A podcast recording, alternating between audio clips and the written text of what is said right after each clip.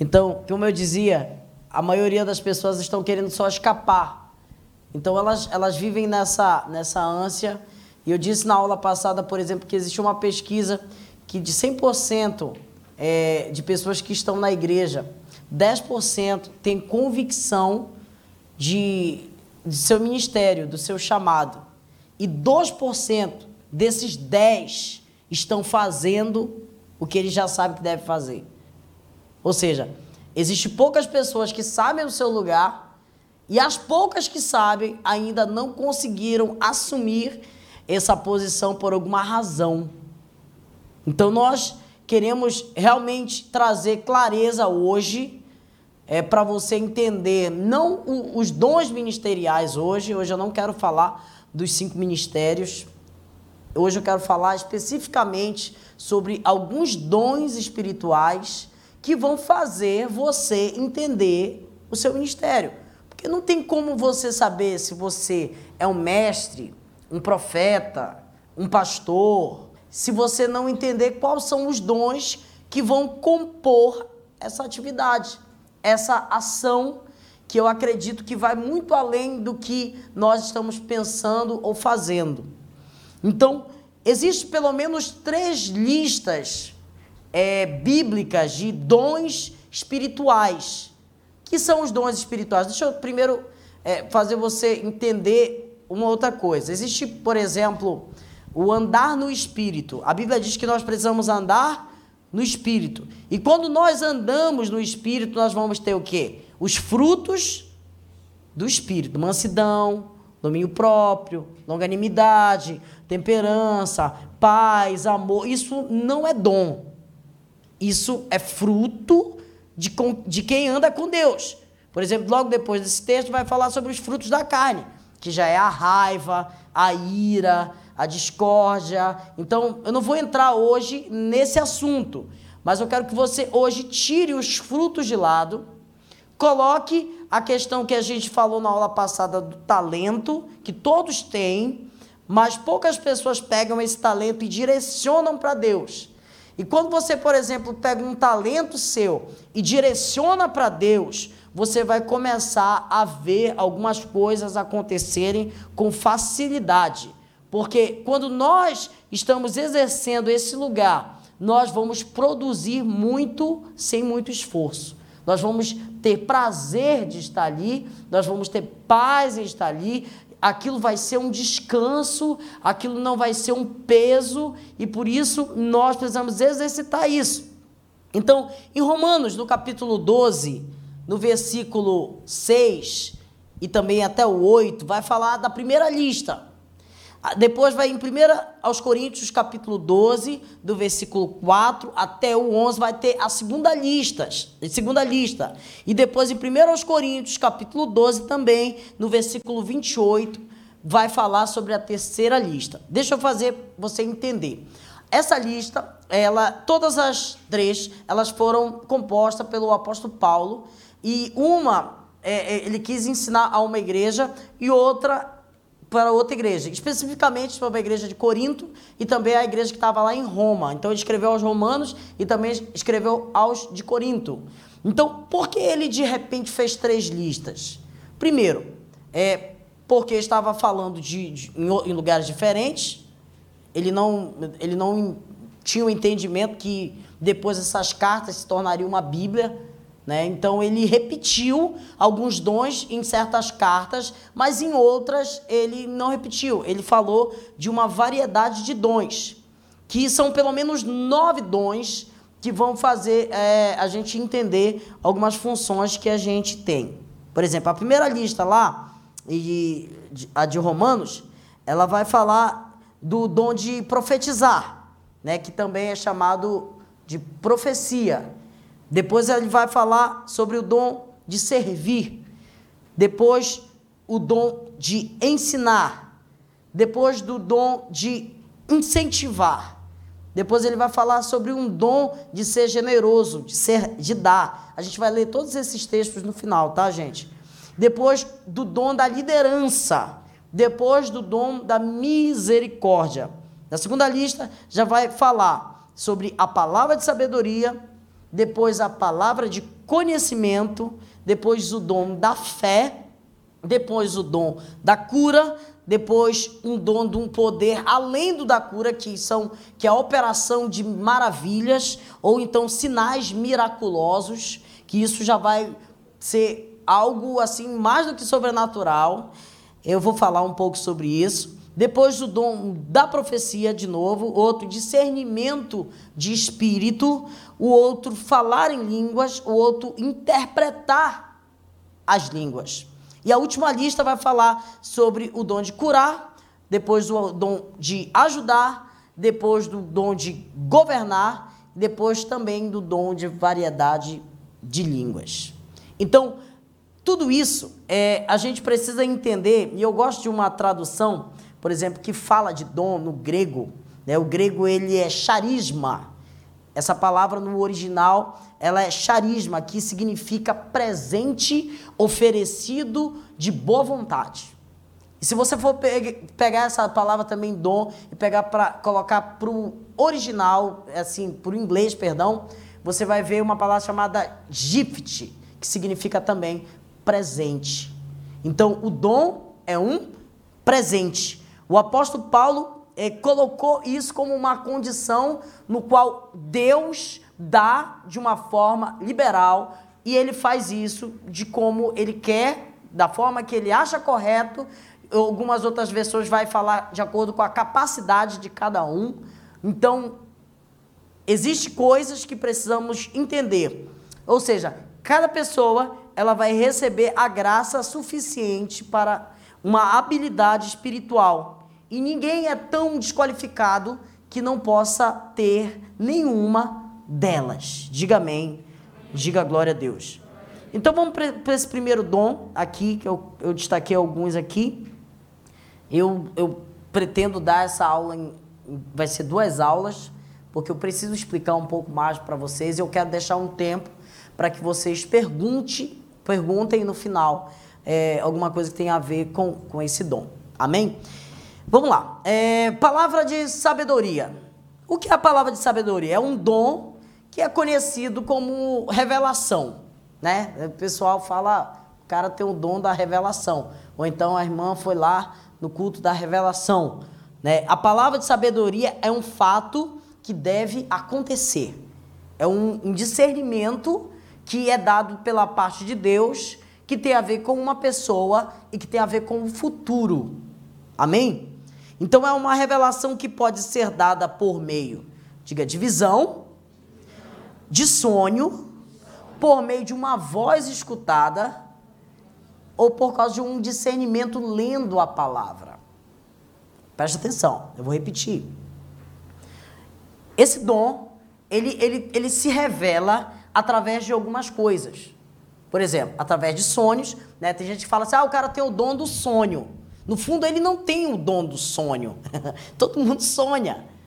Ele tem o dom de palavra de sabedoria. Deus, Deus traz alguma revelação que tem a ver com o sonho. Por exemplo, às vezes o sonho ele é uma, um agente muito forte de uma ação de sensibilidade e que não tem só a ver com palavra de sabedoria. Por exemplo, às vezes Deus ele quer advertir alguém Deus ele quer corrigir alguém. Então ele traz um sonho, tanto pode ser para a mesma pessoa ou pode ser para uma outra pessoa. Por exemplo, às vezes quando eu sonho alguma coisa que tem a ver com a vida de algum irmão daqui da igreja, eu, eu chego com ele e pergunto: olha, eu sonhei contigo. É, isso não quer dizer nada o que eu sonhei, mas o negócio foi pesado é, existe um negócio atrás de ti, te perseguindo, é, correndo atrás de ti. Geralmente esses suspenses né, de sonho né, acontece. E eu não sei como é que está a tua vida, mas eu entendo inicialmente que eu preciso orar por ti e te deixar alerta. Então eu sempre faço isso. O discernimento vai ser da própria pessoa. Não é que se você sonhou uma coisa, quer dizer que isso vai ser exatamente daquela forma. Por exemplo, hoje alguém mandou uma mensagem para mim e quando alguém me fala um sonho, eu geralmente oro por ele para ter um discernimento. E, e a mensagem é, dizia que via uma multidão de crianças vindo por trás dessa igreja nova, uma multidão incontável, muito grande, de muita criança vindo e tudo mais. E a pessoa escreveu: que bênção, um ministério infantil. Muito poderoso, muito grandioso. Eu falei, também.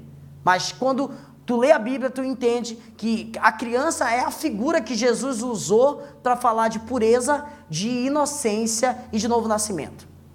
Ele diz: olha, sejam como crianças para vocês entrar no reino de Deus. Então, quando eu de repente escuto alguma coisa, Deus também manifesta um, um dom chamado palavra de conhecimento.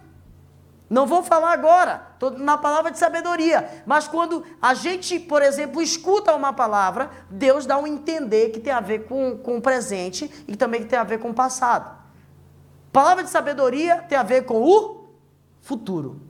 Amém? Então, vamos falar sobre essa questão que tem a ver com o futuro. Então, como é que é uma visão? Gente, a gente precisa, primeiramente, entender que algumas coisas sobrenaturais, elas, elas são coisas que vão acontecer na nossa vida, mas por falta de entendimento, por falta de experiência com tais coisas, a gente já com certeza teve é, alguma algum sinal desse e a gente desconheceu esse sinal por não ter experiência.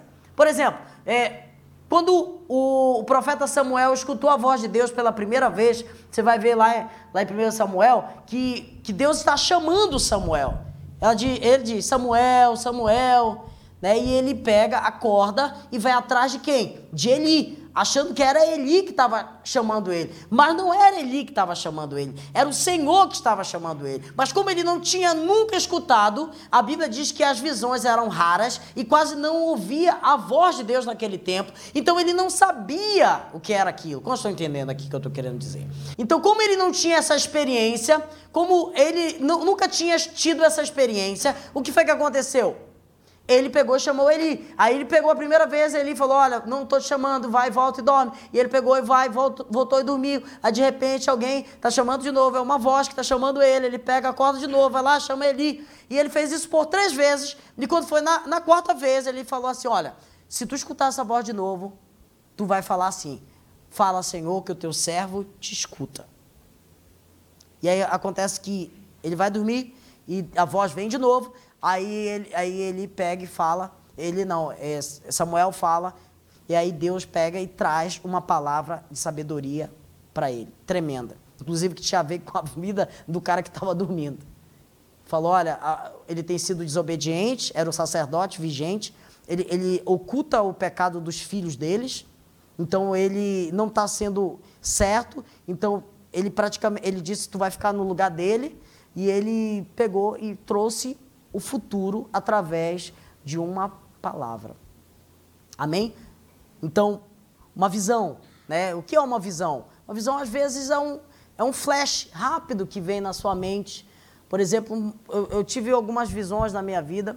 Eu tive, por exemplo, uma experiência uma vez que eu fui lá em Goiânia, eu estava tava chegando em Goiânia, e eu, eu tive uma espécie de um, de uma visão rápida de uma baladeira, assim, que veio na minha mente, assim, eu fechei meus olhos como se fosse um, um flash assim, rápido. Eu falei, uma baladeira. Falei, que negócio é esse? O avião descendo e de repente eu eu estava escutando uma música e orando e de repente eu vi uma baladeira, né? Aqueles estilingue, né? Que tem aquele negócio que é de, de couro, mais o elástico e o negocinho de madeira que joga e coloca pedra e joga, né?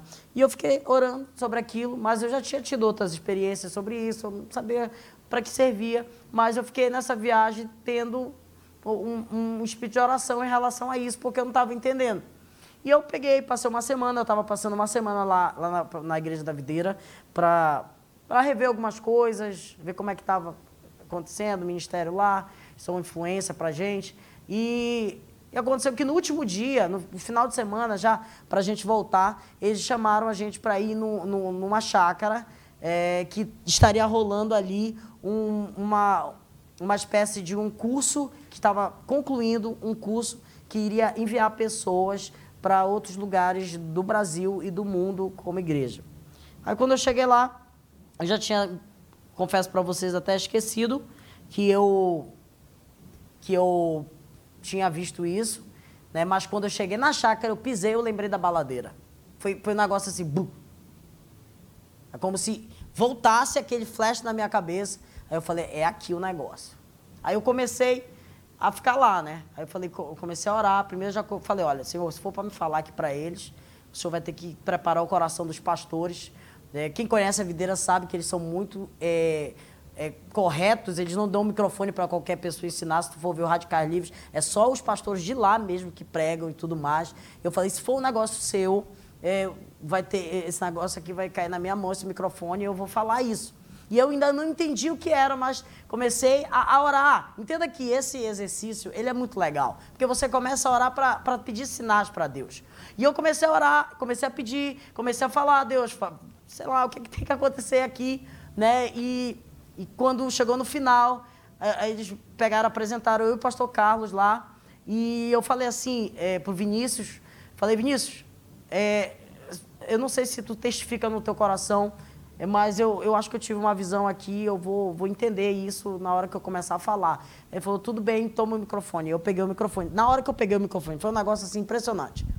Eu vi três tipos de pessoas. Primeiro, pessoas que seriam base, outras pessoas que iriam preparar essa base e outras pessoas que seriam enviadas. Era como se fosse pessoas que fossem o apoio daquela baladeira, depois outras pessoas que iriam ser esticadas para dar impulso para outras serem enviadas. Meu irmão, quando eu falei isso, o negócio fluiu ali.